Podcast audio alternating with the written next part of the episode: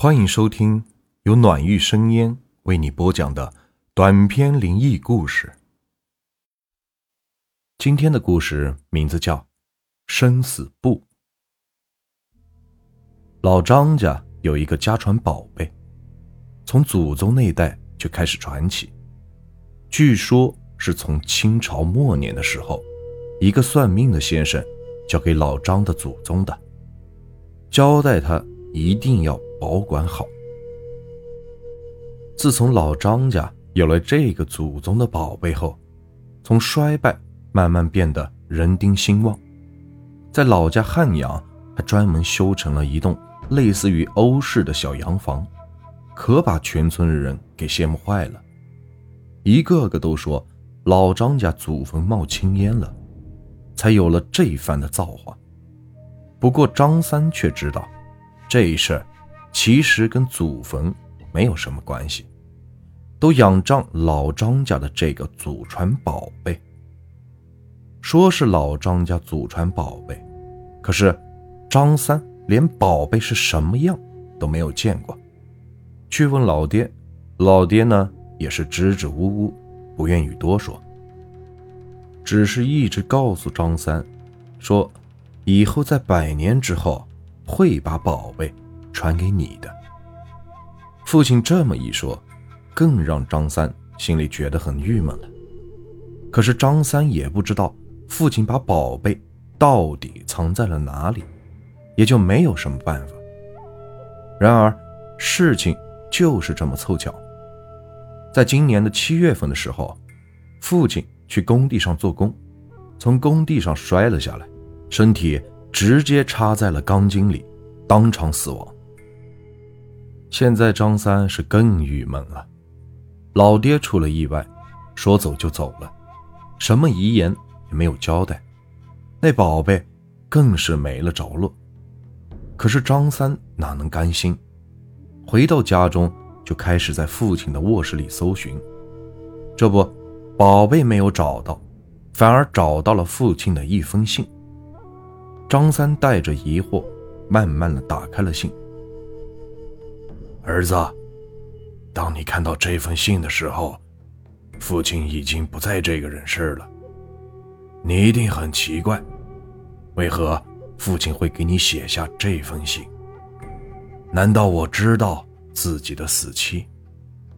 对，没错，我就是知道。说来这件事还跟我们家族中的宝贝有关。这件宝贝乃是祖传，一代传向一代。我也知道你心里一定有怨，怪父亲为何。不把这件宝贝早早的传给你，儿子，为父告诉你，实际上这件东西乃是不祥之物，是见不得光的，也根本不是什么宝贝，只是外人以讹传讹，如此而已。而我们家族人丁兴旺，实际上并不是靠这件宝贝。而是靠世代的努力，才有了今天的成就。所以，为父也劝你，做人要脚踏实地，莫要投机取巧。信到这里也就完了，这可让张三的心里堵得慌。本以为父亲会把宝贝的下落写在信中，现在看来，一切都落空了。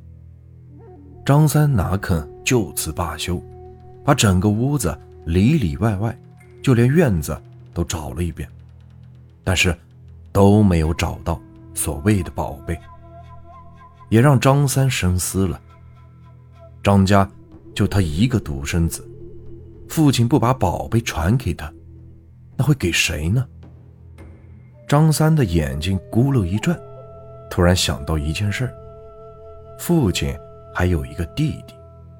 张三称他为二爷，二爷今年也有七十好几了，腿有些残疾。父亲生前两兄弟的关系不错，而且父亲出事的前几天，不断的和二爷走动，只是当时张三并没有在意。现在想来，父亲会不会可怜弟弟，把宝贝给了二爷？张三一想到这里，心里就来气了，哪里还坐得住？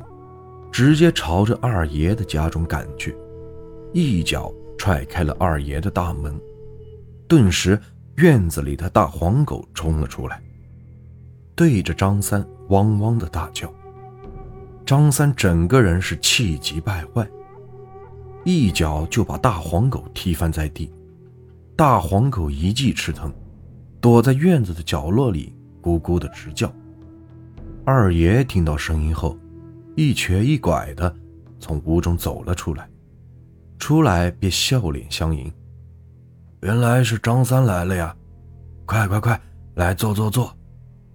少废话，把我家的宝贝给我交出来！二爷一看张三气急败坏，再看看院子角落里的大黄狗，哀叹一声，浑浊的双眼看着张三道：“跟我进来吧。”二人进了屋子后，二爷让张三坐下，无奈地摇了摇头，还是说出了事实：“你父亲的确把你们张家的宝贝交给了我。”但是，我告诉你，这并不是什么宝贝，而且这东西根本见不得天，丢又丢不掉，毁也毁不得。也为了你的安全着想，所以才把这东西交给我保管的。张三哪里听得进二爷的话，哼哼一笑，眼中发出了一缕缕的凶光。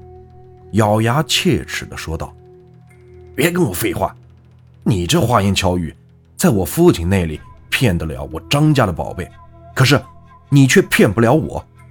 我劝你最好识相，把宝贝赶紧给我交出来。”二爷看张三那凶悍的模样，看他这一次过来不拿到宝贝誓不罢休的样子，叹息道：“我可以交给你，但是……”你也要跟我保证，千万不能打开看。成。现在为了宝贝，张三已经是顾不了这么多了，口快的就答应了二爷。说罢，二爷在床下的一个暗格里，拿出了一个用红布包好的东西，交到了张三手里，不断的嘱咐道。千万不能打开看呐！切记，切记。张三嗯了一声，离开了二爷家。不过回到家中，张三冷笑一声，把二爷的话是忘到了九霄云外去了。红布打开后，居然是一个三十二开、蓝色的大本，页面有些泛黄，上面写着。几个醒目的大字生死簿。”张三看到这里，心中是更加好奇了。要知道，生死簿这东西是阴间的东西，不过也让张三的心里是更痒痒了。张三怀着好奇心打开了生死簿，上面竟然记录着众生死于何年何月何时，以及。每个人生平所做的好事和坏事，全都是记得清清楚楚。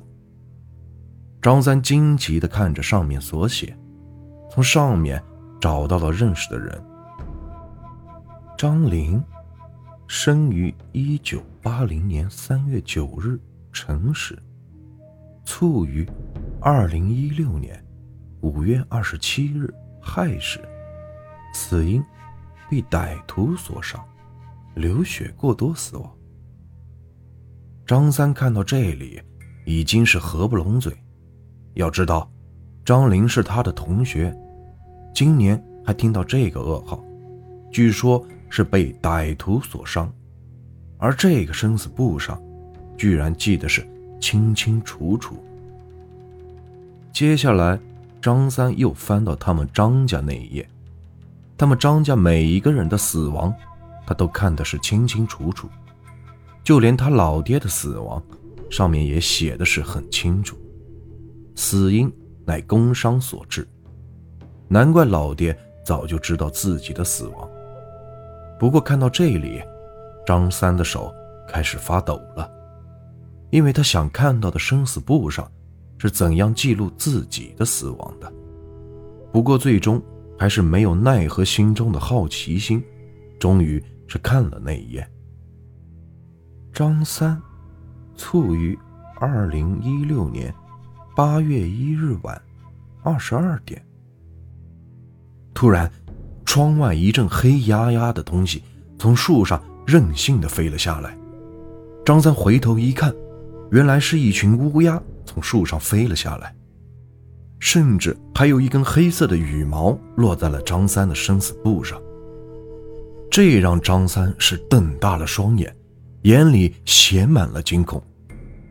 张三此时看了看墙上滴滴答答的时钟，刚好写着。二十二点，张三在低头一看，死因生死簿上竟然写着“窥视阴间的机密，暴毙而亡”。